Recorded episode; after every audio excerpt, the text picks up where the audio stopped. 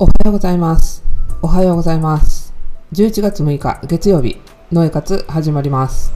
おはようございます。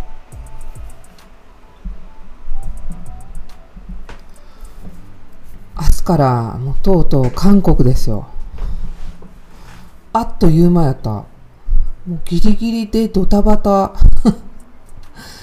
ギリギリドタバタで、なんかもう結構いろんなことを前もって用意してたんですけど、あの、ドタバタドタバタして、まだ足らない、やらないことがむちゃくちゃいっぱいあって、今日はもう韓国の準備をすごいするんですけど、あれ持ってこい、これ持ってこいで、とんでもない荷物の量になりそうで、怖い。怖い。まあでもね、ドタバタあった方が絶対向こうでうまいこといくんで、スムーズにいくとね、なんかちょっと怖くなるんですけど、こうやってわーってなってる方が、なんかわちゃわちゃわちゃーってうまくいくんじゃないかと思ってます。どうですかね？あのーあ、この録音問題があって、まあちょっとマイクは持っていくんですけど、どうやって録音しようかなって、でまあアンコール入ってるからアンコールで録音してうまくいけばいいんですけどね。おはようございます。きみこさんおはようございます。はい。もう韓国楽しみです。だから、えっ、と、明日の夜から、夜で夜中に着くんですけど、えっ、と、明後日の朝は韓国から、えっ、と、配信。ヨガもね、韓国からアンニョン配信で、ジムがあるんで、もうジムからちょっと、あの、すごい近く、公園の前かなんかにあるみたいなんで、割と手頃な値段だったんですよ。5泊。明日、7、8、9、10、4泊か。うん、1万ちょっとやったんかな。あと他のいつも泊まってるところとかは、優に4万超えてましたね。絶対韓国行きますねって、うまくいきますねって。みどりさんありがとう。これなんですよ。このね、あの、いつも出てる思考ってないです？いつもこうなったこうなるんじゃないかみたいな思考をに本当に注意しないといけないなっていうあったんですよね。その時にふっと思ったんですよ。本当に自分が不安に思ってることを行動するとこのね思いだけではなかなかモヤモヤして形にならないんですけどそれを行動にしちゃうとそれを動機づけしてそれが必ずそうなるって思いました。私あの本当に毎月毎月集客してるじゃないですか。例えばですよ。これどうかなって思ったやつってであれあきみこさんありがとうございます。韓国うまくいきますね。ありがとうございます。うまくいく。全部ソールドアウトして帰ってくる。でね、この意識と動機づけって、まあ、動機づけされる、思ったことをこう思うとするじゃないですか。不安に思う、まあ何でもそうなんですけど、これあかんじゃないかなと思いながら行動に起こしちゃうことっていうのは、これあかんじゃないかなの裏付けにしか過ぎないんですよ。なんで、あかんじゃないかなと思ったら行動行動しない。初心に立ち戻れですよ。本当に思いました。これね、毎月集客やってるからね、これ本当にこれ如実に出るんですよ。逆に、これは面白い。これはもうすごいっていうもので宣伝すると、必ずそうなるわけですよ。行動すると。なんでね、皆さんもね、気をつけてほしいですね。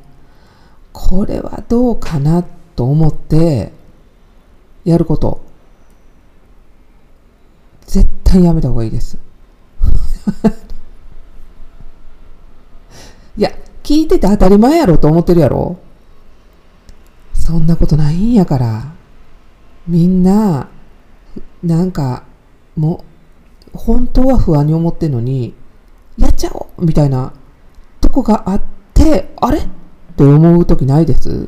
例えばなんですけど、どうしても欲しいもんって、何にも考えなんと、もう明日のことも、明後日のお金のことも考えやんと買うじゃないですか。パッと。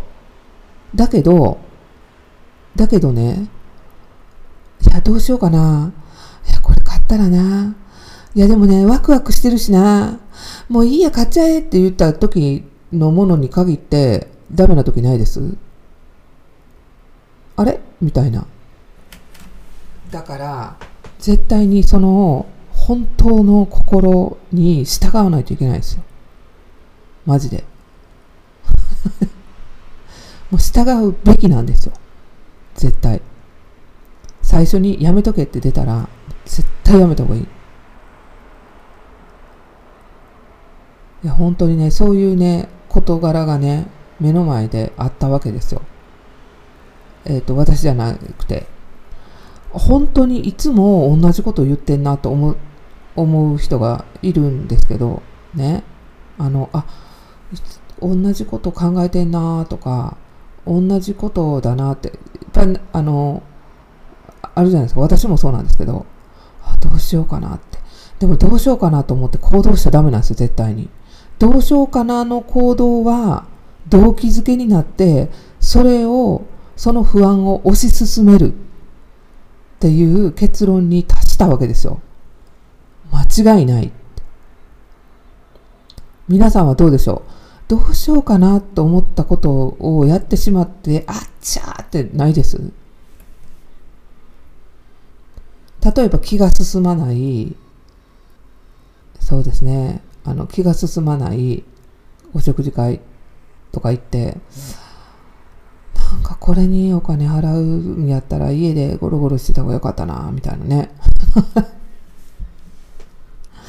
いや、ほんと、ででもなんか行こうみたいな時って絶対良かったりするんですよ。気が進まない時と不安なことを思ってる時のに行動を絶対しない。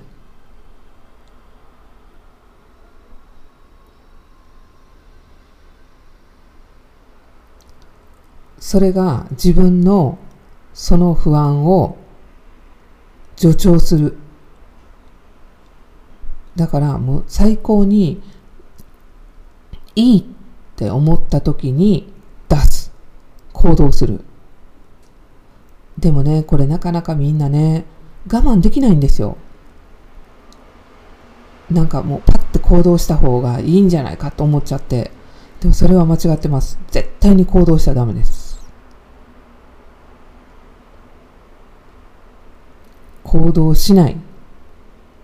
ことを選択する。OK？ね。行動しないことを選択する。それが一番大事ですよ。今日はえらい顔が近い。いつもね、ちょっと話してる、これぐらい話してるんですけど、あの、音が、なんかやっぱりマイクに近い方がすごい綺麗に取れるんですよね。いや、そういうことに、どうですか、皆さん。こうなってほしいのに、こうな、こうなってほしいって思ってるにもかかわらず、こうなったらあかんなと思うことに引き寄せられません？こうなったらどうしようみたいな。もう、こうなってほしいための行動に全部変えないといけないんですよね。だからもう今日からもうタグ作りももうせっせせっせとね。で、タグが作って置いて、タグってあの、あれですよ、商品タグのことです、これ。こういう。商品タグも作って送ってるんですけど、これ全部日本円なんで全部明日も切り替えて全部これ変えないといけない。でもこれを作るのでさえワクワクして、あ、楽しいな。頑張ろうって思いながら作ったら、ね、良くなるんじゃない？山本さん。あります？何なんだろうって。これね、やっぱ癖なんですよ。人間の。人間の生きていく上で癖だと思います。それは多分刷り込まれてるのか、ね、自分で刷り込んでしまってるのか、こうなってほしいのに、こうなったらあかんことを思いながら行動してしまうって、こうなってほしい行動じゃないんですよね。だからもう全部こうなってほしい行動に変えよう。今日から。で、私はあの今日からまた習慣を一つ増やすんですよ。体験でね、ちょっと行ってみるんですけど、今日から一つ習慣を増やすことに決めて、なりたい自分を100個書いてる。100個も書けないんですよ。みんなちょっと願い事を100個書いてみて。大体30ぐらいでつまずいて、似たようなことしか書いてないよ、横に。こう、願い事。似たようなことばっかり書いてて、あれこれ、これとこれと一緒やん、みたいな。だから結局、望みって100も出えへんねんなってことに気づくんですけど。で、こうなりたいものっていうのを書いてるんですよ、いつも。こうなりたい。ね。こういうふうにやりたい。こういうふうに生きたい。もうそれにもすぐ行動を移そうと思って、いや、全く行動を移してなかったんですよ。なんか、オンラインでやればいいかなって。でも、オンラインってのね、ライブ配信とか、ライブやったらわかるんですけど、本当のオンラインで勉強しようってなかなか難しいですよね。いつでもできてしまうからこそやらない。だからやっぱリアルでね、あの、本当にリアル受講、オンラインでも、それが一番いい。なんかよく言われるんですよ。ノエさんとか朝配信、朝配信っていうか朝のヨガね、なんか録画して撮ればいいのにって。録画して撮ったらダメなんですよ。なんかやっぱりリアルじゃないと面白くない。ね、自分もやっぱやってるからこそ、すごいいいんですよね。自分もやってるから臨場感あるじゃないですか。今日の私はここが具合悪いな、みたいな。まあ、始めた理由は自分があんまり長続きしないからそのヨガやろうと思っても最初はね無料でずっとやってたんですよ。あの巻き込んでしまおうと思って。人が見てたら絶対続くやろうと思ったんですよね、うん、続きました。だって今今もう3年経ったんですよ。朝ヨガ始めて。4年目突入ですよ。人間って何でもそうなんですけど、5年やるとプロらしいです。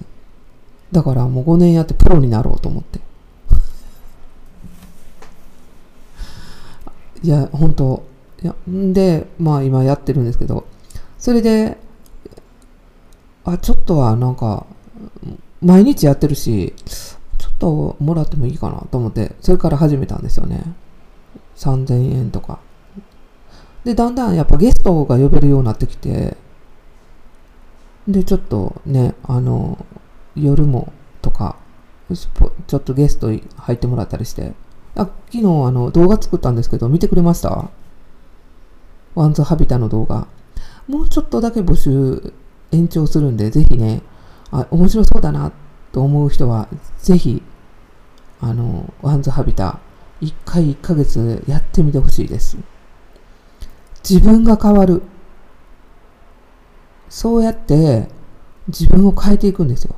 だって毎朝毎朝毎朝毎朝、リアルだからいいですよね、きみこさん。毎朝毎朝毎朝毎朝、やってみて。結構、積み重ねってすっごい伸びるんよ。私はどういうところで発揮できたかって、空手の内回しが綺麗に決まるんですよね。内回し蹴り。外回し蹴りが。股関節が柔らかくなってるから、めちゃめちゃ綺麗に入るんですよ。いいとこ取りですよね、まるちゃん。もう顔の、顔のマッサージもやってるし、呼吸やって、瞑想して、ね、今日からちょっとまた違う瞑想を始めたんですけど、すごい強くなってると思う、みんな。本当に。メンタルがね、強くなるし、少々のことでは諦めないようになる。毎日毎日やってると。ほんで、今日からまた一つ習慣を増やすんですよ。朝ヨガ気持ちいい。一日ハッピー。ハッピーですよね、みどりさん。やっぱりやらない日ってやっぱ体ドヨーンってなるんですよ。やる日は全然違う。で私また夜にも行ってるじゃないですか空手。今週行けないんですよね。だから今日行こうかなと思って。火木土行ってるんですよ。え？って。全部やること違うんで。火曜日木曜日土曜日。面白いんですよね。それにさらにまたプール入れようかなと思ってるぐらい。体を動かすとスカッとするんですよ。まあ、あのラファの朝の散歩もそうなんですけど散歩の時にめちゃくちゃ走ってたんですけどあれで体を壊しまして完全に免疫力弱なったなってもうこれ以上動かしたらあかんなっていうところに結論に達しました。動きすぎ。休めないと。休むっていうことも仕事だなって思ったんですよね。アーユルベーダではこういうらしいです。これ、新丸先生が言ってたんですけど、週に1回は絶対休みなさいって。携帯もテレビも見ず、ただただ休む。そういう一日がないと体が持たないって。アーユルベーダもそうなんですけど、すべては人間を観察してできたものなんですよ。人間の取扱説明書。こう面白かったですよね。これ前も多分覚えてらっしゃる方いらっしゃると思うんですけど、私があの、葉山のね、あの、岬で、あ、きみこさんそうです、やりすぎですよって。動いちゃうんですよ。雨やからしょうがないです。エレメンツ、雨。行動力と、やっぱ動かないと腐腐ってしまうんで。はい。んでね、あの、芝神の話です。ご予定で芝神の足見えた動画ね、撮ったやつ。あの、私の話なんですけど、写真付きで前のやつアーカイブに残してるから、それを少しずつ上げていこうかなと思ってるん。はい。それでね、動画付きの足の写真あったじゃないですか。何者かの影が見えたやつ。あれでね、芝神、これ、新丸先生にこれってしばしんですかね？って言ったら、あ、しばしんですね。って言って、ノエさん、しばしんって何か知ってます？って言うから、何ですか？って言ったら、ヨガの神様ですよって。そうなんですか？って。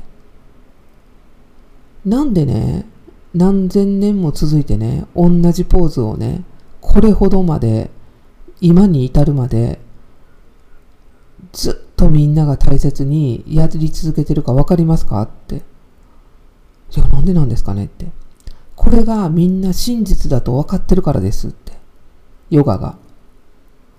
で、ヨガっていうのは人間を創造した人が作ったものなんですって。人間の取扱説明書ですって。そうですよねって。パソコンを作った人じゃないと取扱説明書作れないですよねって。人間ができてから、こうなったらいいかな、こうなったらポーズなったらこうだかななんて、逆遡って考えられないですって。人間を作ったものしか、この体が良くなる、体の取扱説明書っていうのは作れないですよねって。確かに。シバシンが作ったと言われてますあ。だから私、リシケしに行くんだって。ヒマラヤに行ってきたじゃないですか、去年の年末。それね、夏に、夏に撮ったんですよね。シバシンののあの映像を。そして、北に向かってる、北に向かってたんですよ。北ってインドじゃないですか。ほんで、しかも北の方。で、アマン、アマンダナっていう、私、あの、ヨガのね、リトリートの、えっ、ー、と、テス、テッシェンっていう素晴らしい出版社があるんですけど、そこから出してるヨガリトリートっていう本をね、もう20年前に買ってたわけですよ。で、そこで、もう絶対にここでヨガやりたいっていう場所があったんですよね。それがアナンダヒマラヤっていうホテルだったんですけど、えっ、ー、と、過去には中谷美紀さんも泊まりに来てたみたいですね。後でググって調べたら、素晴らしいホテルでした。まあそこでね、起きたばかりの瞑想がすごいです。さすが恵子さん。恵子さんもともと持ってるからもっと開いちゃうよねそれで私はアナンダヒマラヤに行ったわけですよむちゃくむちゃ寒かったんですよね インドって暑いイメージしかなかったのに行ったらむちゃくちゃ寒くて冬だからって言われた。日本と一緒やんと思って。もっと冬服持ってきたよかったって。まあ寒かったんですけどまあそこでヨガやったんですけどね。あんまヨガの人が良くなかったんですよ。まあいいとか悪いとかっていう問題じゃないんですけど。なんかもっとあのヨガを本当にヨガを教えてる人だったんですけどもっとなんかお坊さんに教えてもらいたいレベルだったんですよね。インドっていっぱいいるじゃないですか。ヨガの業業者アンジャっていうんですか。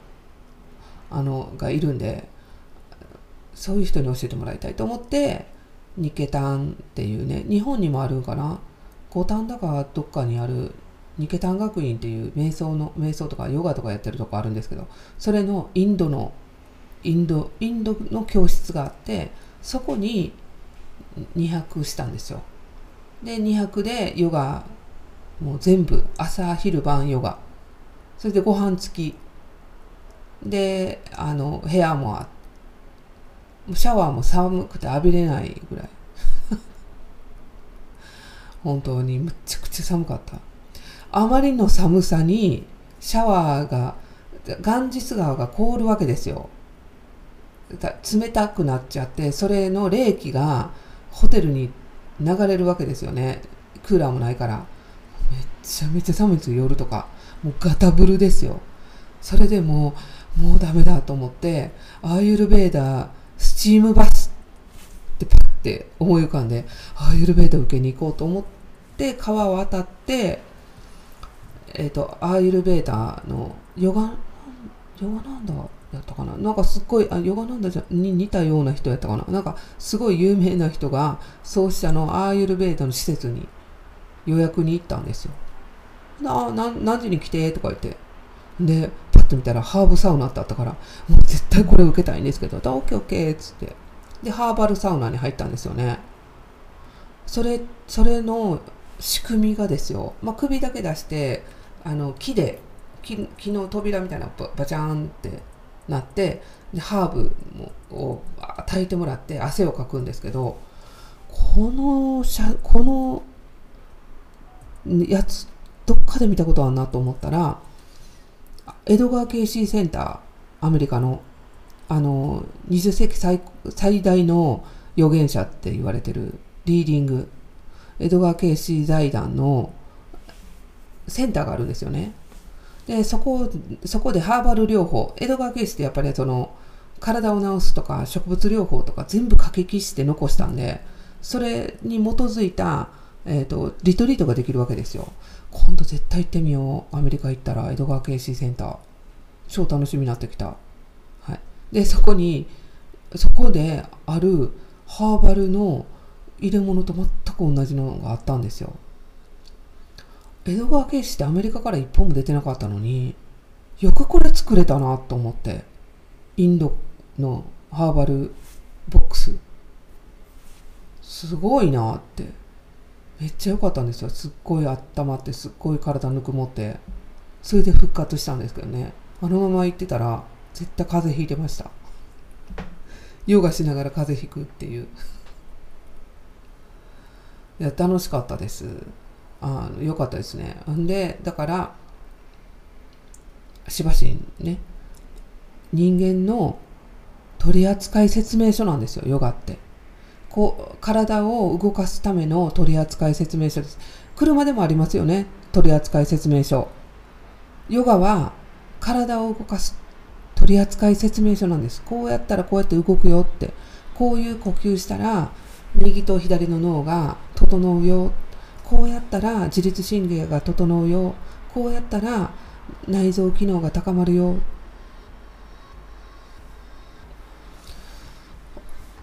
夢は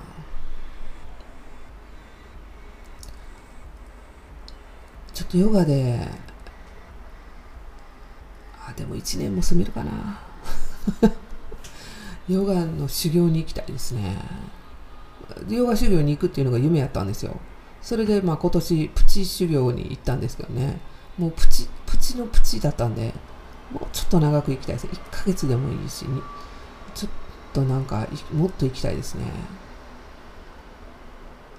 まだまだいっぱいありますよ夢。アラスカのオーロラみたいとかね。うん。あのヨガなんだあるあるヨガのあのあるヨガなんだの本あるじゃないですか。あれ読んであのアメリカ行ってヨガなんだのセンターに行ったんですけどなんかうーんって感じだったんです。それよりはやっぱりインドの本番に行った方が絶対ですね。インドとかネパールとかね、うん、先日なんかあのうちのねお墓お墓を移動したからっていうのでまあずっとおじいちゃんおばあちゃんにお線香あげたりお茶とお酒あげたりとかしてるんですけどまあそれにちなんで増上寺行ってきたんですよ芝公園の方の。で入った瞬間にニュージャパンで亡くなられた方の瞑想をしますって書いてあったんですよね。あれ？と思って。あここニュージャパンだったんだって。だから絶対にそうなんですよ。プリンスホテルって名前になってるんですけどニュージャパンでね火事があったんですよ。それでこうやって弔ってんだなと思ったんですよね。おーって。ちょっと感慨深かったです。すごい事件だったじゃないですか。あの火事になって。おおと思って。でまあそばにねやっぱあの辺また全然違うんで気が。あのレストランとかあってすっごい可愛かったんですよね。それであなんか知らんけど増上寺に行こうと思って増上寺に行ってパッてブッダ見たらすごかったんですよ。なんか本当になんかもう圧巻。言葉で表せられないです。で本当は日光に行こうと思ってたんですよ一昨日日光東照宮って来てたから徳川家康だと思って行こうと思ってたんですけどでそれで全然違うあの神社に香取神宮ですか？に行ってその帰りに増上寺に行こうと思って行ったら増上寺の横にねお地蔵さんがあるんですよね。そういうこう水子のやつとかで。でそこ通って通ってなんか通りたくて通ったら徳川家の霊廟があってそこに徳川家の人が何人かあの、えーと、2代目何代目とかって祀られてたんですよ。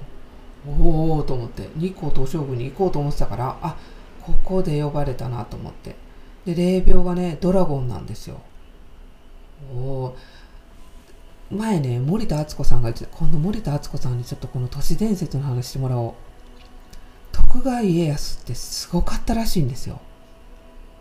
100年先まで見越してたって言うんですよね。もう見えてたって言うんですよ。